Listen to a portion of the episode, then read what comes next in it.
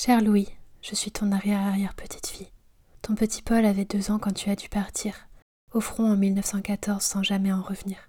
Toi-même, tu avais 31 ans. Je suis pas très loin de cet âge maintenant. J'aimerais te dire qu'après, pour toujours, il y a eu la paix. Mais ton fils aussi, en 39, la guerre, il l'a connue. Par chance, lui a survécu. Après, on a cru que ses cauchemars seraient relégués au livre d'histoire. Mais il semblerait qu'il n'ait rien compris, et refont les mêmes horreurs avec mépris. Nous ne sommes pas des pions sur l'échiquier. Ce sont des vies humaines qui sont jouées. Tout ça pour satisfaire les caprices, d'élite déconnectée du sacrifice. J'espère me tromper en disant que ça va recommencer. Mais j'ai bien peur de ce qui va bientôt nous être annoncé.